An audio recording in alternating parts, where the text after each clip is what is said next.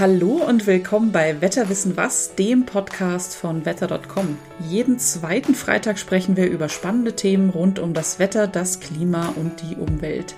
Ich bin Johanna Lindner und ich freue mich, dass ihr heute wieder hier seid. Und das Jahr 2023 neigt sich ja jetzt dem Ende zu und es war schon einiges los beim Wetter. Auch der Winter hat sich schon deutlich gezeigt mit Schneemassen im Süden, viel Glätte und sogar weißen Küsten. Dann wurde es jetzt aber wieder wärmer. Doch wie starten wir ins Jahr 2024? Können wir Silvester draußen feiern und wie geht es dann weiter?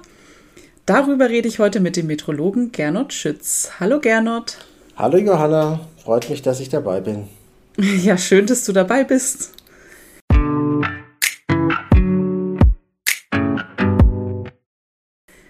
Ist es für dich jetzt eigentlich, wir waren ja hier in München und haben schon ganz schön viel Schnee mitbekommen, ist es jetzt genug für dich oder wünschst du dir im Januar noch mehr? Ach, also ich persönlich kann eigentlich nie genug Schnee kriegen. Insofern wünsche ich mir schon noch Schnee. Aber so viel, wie es jetzt Anfang Dezember war, muss es nicht sein. Also so 10, 20 Zentimeter würden mir schon reichen. Ist auch schön, aber der halbe Meter, das war eindeutig zu viel. Ja, da war dann ein bisschen Chaos. Das war ein bisschen viel, das stimmt. genau. Mir würde auch noch ein bisschen im Januar reichen, weil da wünscht man sich ja den Schnee eigentlich. Reden wir doch mal genau darüber, was im Januar normal ist. Welche Temperaturen herrschen da normalerweise und wie viel Schnee fällt auch normalerweise? Ja gut, wenn man das Ganze über Deutschland mittelt, da wird natürlich sozusagen, da werden die Extreme rausgenommen. Wir haben natürlich die Küsten, da ist es ja fast nie so ganz kalt. Ähm, dann haben wir natürlich die Mittelgebirge, wo ja traditionell mehr Schnee liegt und es logischerweise auch kälter ist, beziehungsweise der Alpenrand, wo dann durch Staueffekte oft dann noch mehr Schnee runterkommt. Aber wenn man das mal über Deutschland mittelt, da haben wir so eine Monatsmitteltemperatur von etwa plus ein Grad im Januar, ähm, also tagsüber so im Schnitt, so vielleicht so je nach Region zwei bis vier Grad und, und nachts natürlich dann äh, leichter Frost, sodass sich halt so eine Mitteltemperatur dann von plus ein Grad ähm, ergibt. Unterscheidet sich der Januar irgendwie von anderen Wintermonaten?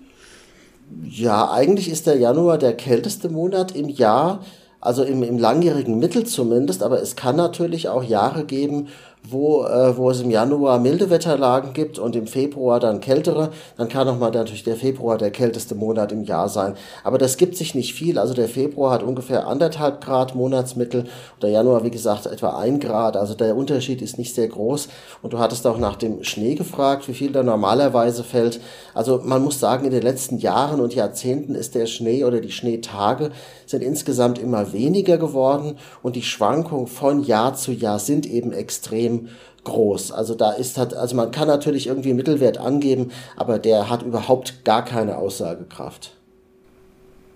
Okay, also es ist insgesamt schon so, aber es kann sich einfach ändern, dass der Januar der kälteste Monat ist. Genau, das also im langjährigen Mittel ist es auf jeden Fall der kälteste Monat im Jahr, genau. Okay. Was gibt es denn so für extreme Wetterereignisse im Januar schon in der Vergangenheit? Ja, also wenn man sich mal so die absoluten Extreme anschaut, also die, die tiefsten und die höchsten jemals gemessenen Temperaturen, da muss man sagen, das geht von minus 30 bis plus 20 Grad. Also das, ist schon, das ist schon eine extreme Spanne, äh, also 50 Grad ja. sozusagen äh, Spanne. Ähm, und eigentlich ist es sogar noch ein bisschen mehr als 50 Grad, weil es war, gab auch schon mal minus 33 Grad und plus 20,5. Aber sagen wir mal ungefähr 50 Grad Spanne. Und das Interessante ist, dass die äh, Wärmerekorde oft in den letzten Jahren, ja teilweise sogar jetzt im Jahr 2023, eben Anfang Januar gemessen worden. Da wird sich vielleicht der ein oder andere noch dran erinnern. Äh, man, es gab ja teilweise 20 Grad eben Anfang des Jahres für eine kurze Zeit. Und auch in den vergangenen Jahren war es oft sehr mild, während die Kälterekorde, also ich sag mal die minus 25, die minus 30 Grad, die sind schon sehr, sehr alt, meistens sogar vor 1965 manche sogar vor, also in, in den Kriegswintern sozusagen vor 1945. Also daran kann man halt auch schon diese Erwärmung und die, die, ja, die, die Klimaerwärmung einfach ablesen. Also die Negativtemperaturereignisse werden seltener. Ja, sie werden seltener und sie sind im, im Absoluten ist es auch nicht mehr so kalt, wie es eben früher auch mal möglich war. Dann schauen wir doch jetzt mal ins Jahr 2024. Das interessiert uns ja alle, glaube ich, gerade noch am meisten. Ähm, mit Regen, Frost, Sturm oder milder Luft kannst du schon was zum Silvesterwetter sagen. Und ich weiß, das ist natürlich noch weiterhin und ein Tag, aber gibt es so eine ungefähre Richtung? Ja, also so ganz grob kann man sagen, es wird wahrscheinlich eher nasskalt sein jetzt in Deutschland mit, mit Regen, Schneeregen in höheren Lagen, vielleicht auch Schnee. Es kann auch windig sein, also ungemütliches ähm, Silvesterwetter. Aber eher warm, oder? Also jetzt nicht äh, frostig und kalt, ähm, sondern. Warm vielleicht nicht, ähm, also nicht frostig, das ist wohl richtig, außer vielleicht in den ganz hohen Lagen. Aber warm ist vielleicht auch übertrieben. Also so die, äh, ja, warm würde ich es eher nicht bezeichnen. Also so wie es im Moment aussieht. Das kann sich natürlich noch ändern. Aber ich sag mal so fünf bis sieben Grad, aber wenn da noch der Regen dazu kommt, glaube ich, warm wäre das falsche Wort. Okay, also ungemütlich. genau, ungemütlich, nicht aber ungemütlich. einfach so, ja. Okay, das äh, sind jetzt nicht die besten Voraussichten für Silvesternacht. Ähm, schauen wir auf, das, auf den ganzen Monat, Januar 2024. Wie sieht denn da die Vorhersage der Langfristmodelle aus im Moment? Also der gesamte Monat in Summe wird wahrscheinlich eher zu mild und zu nass. Aber es gibt dann ähm, doch schon auch so Unterschiede, wenn man sich mal so die einzelnen Wochen anschaut in den entsprechenden Langfristmodellen. Wobei muss sagen, das sind natürlich alles experimentelle Modelle auch. Ähm, also man kann das jetzt nicht mit so einer Wettervorhersage für den nächsten oder übernächsten Tag vergleichen. Aber tendenziell kristallisiert sich so raus, dass so in der ersten Monatshälfte es eher nass und zu mild, wenn auch vielleicht nicht extrem mild, aber doch zu mild weitergeht. Äh, also so wie wir es jetzt quasi vom Dezember auch kennen, von der zweiten Monatshälfte. Und dass sich möglicherweise in der zweiten Januarhälfte ruhigeres Wetter mit weniger Niederschlägen einstellt, dafür dann wieder mit niedrigeren Temperaturen. Wenn dann was runterkommt an Niederschlag, ist zumindest die Wahrscheinlichkeit für Schnee etwas höher als in der ersten Monatshälfte. Das ist so ein, so ein, so ein ganz grober Trend. Und wie sieht es dann mit Schnee aus? Du hast ihn ja gerade schon angesprochen. Wie viel Schnee erwartet uns? Also ich glaube, wenn es jetzt so ähm, für, die, für die Skifahrer geht, in den Alpen muss man sich wahrscheinlich keine großen Sorgen machen. Also da liegt ja jetzt schon in den Nordalpen äh, teilweise schon fast rekordviel Schnee und da kommt ja jetzt auch noch dazu. Also oberhalb 1500 bis 2000 Meter und viele Skigebiete sind ja so hoch. Ähm, da ist möglicherweise auch zu viel Schnee sogar schon äh, da äh, mit, mit Lawinengefahr und alles, was einhergeht. Ähm, Im Flachland äh, mal das andere Extrem zu nehmen, da sieht's eher schlecht aus. Also da kann es auch mal schneien, dann ist es vielleicht morgens mal weiß, aber bis mittags oder nachmittags taut es meistens wieder weg. Und dann bleiben noch so die Mittelgebirge übrig. Ich sag mal so die Höhenlagen von 500 bis 800, 900 Meter da ist es halt einfach so, wie es jetzt im Dezember auch war. Da kann es durchaus mal schön äh, Winter Wonderland eventuell geben und dann kommt wieder die nächste Warmfront und dann taut wieder alles oder ein Großteil weg und dann schneit's wieder und so. Also so beständig Winter und Schnee sehe ich eher nicht, auch nicht in den Mittelgebirgen, aber zwischendurch immer wieder mal. Okay, also nicht gar kein Schnee. Wir sehen ihn schon nochmal. Ja, das, äh, da bin ich mir relativ sicher. Also den Schnee werden wir schon nochmal sehen. Aber wie gesagt, im Flachland, in den großen Städten oder auch entlang des Rheins, äh, da ist es wahrscheinlich, sieht es eher mau aus. Aber auch da ist es nicht ausgeschlossen. Was äh, kann es denn sonst im Januar für Extremwetter geben? Also stehen zum Beispiel große Stürme an?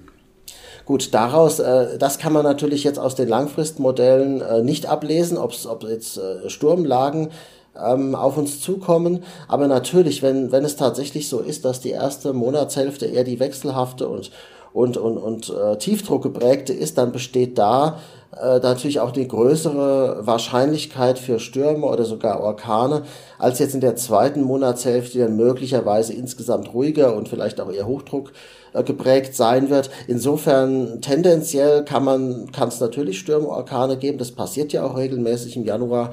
Ähm, mhm. Würde ich jetzt sagen, eher tendenziell in der ersten Monatshälfte. Okay.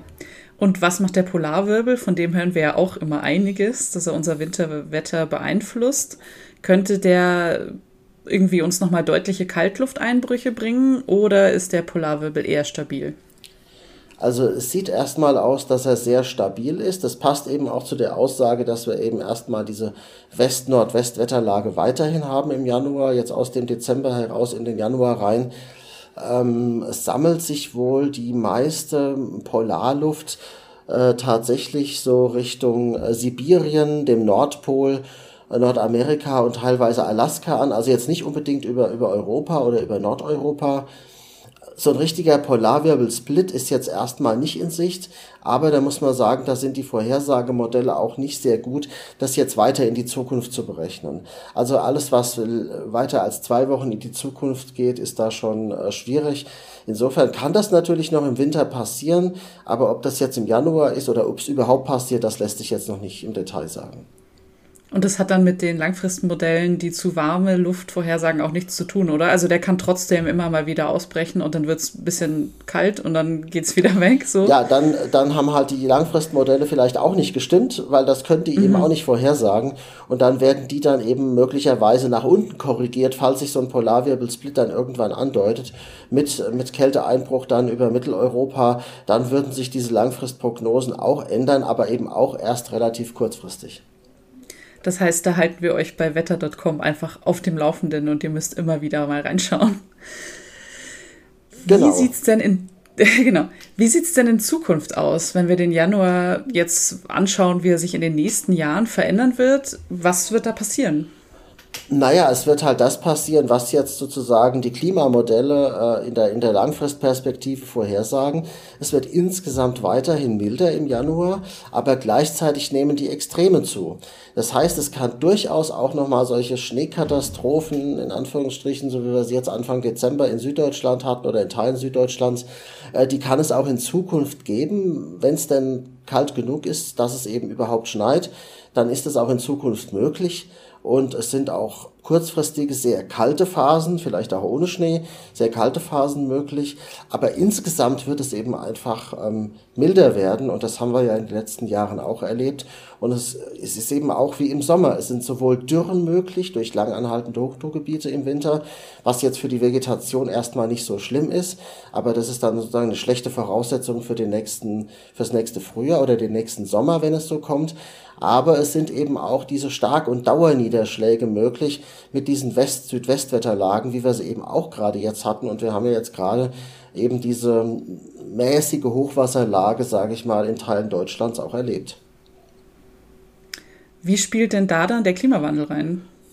Ja, das ist eben genau das, äh, was ich eben auch schon angedeutet hatte. Das sind die Prognosen, die langfristigen Prognosen für die nächsten Jahre und Jahrzehnte. Die kann man natürlich jetzt nicht im Detail machen, aber wenn die Temperatur global ansteigt, dann steigt sie natürlich auch ähm, im Januar an. Und wir haben ja jetzt schon gesehen, dass sich Deutschland auch im globalen Vergleich stärker erwärmt als im globalen Mittel. Das heißt, Deutschland hat sich ja teilweise schon um zwei Grad oder sogar knapp über zwei Grad erwärmt. Und äh, global ist es ja deutlich weniger noch. Da liegen wir noch unter den 1,5 Grad. Ähm, das heißt, diese, diese überproportionale Erwärmung wird sich, wird sich dann auch in Deutschland weiter fortsetzen. Und ähm, ich sag mal so, für den Wintersport sieht es dann tendenziell immer schlechter aus. Wobei es immer wieder auch Phasen geben kann, wo es eben auch mal sehr viel schneit. Aber es fehlt eben die Verlässlichkeit. Früher konnte man sagen, oberhalb 700, 800 Meter war quasi von, sagen wir mal, von Mitte Dezember bis Ende März Schneegarantie, mehr oder weniger. Gab es nur wenige Jahre, wo das mal nicht so war. Und in Zukunft muss man sagen, wenn mal irgendwo schneit, dann muss man sofort Pisten präparieren, Leuten präparieren und äh, dass die Leute kommen können, wenn es sogar noch zufällig auf ein Wochenende fällt, noch besser. Aber es kann dann auch sein, dass, dass drei, vier Tage später wieder alles weg ist. Und, und, und, und ja, und so wird es in Zukunft im Winter sein. Man hat eben nicht mehr diese Schneesicherheit und diese Verlässlichkeit mit länger anhaltenden ähm, Kälteperioden. Also wird sich da doch einiges ändern für uns. Ja, auf jeden Fall. Schauen wir doch jetzt mal noch auf was Schöneres, auf unsere Reiseplanung für den Winter. Es gibt ja viele Leute, die im Januar dem deutschen Winter ein bisschen entfliehen wollen, die nicht ganz so Fans von äh, Minusgraden und Schnee sind. Gibt es da schöne Ziele auch in Europa oder müssen wir da weiter weg? Also die Kanarischen Inseln kann man ja grundsätzlich empfehlen, wobei da auch die Wahrscheinlichkeit im Winter natürlich etwas höher ist, dass da mal auch mal tief hinkommt und vielleicht mal ähm, regnen kann.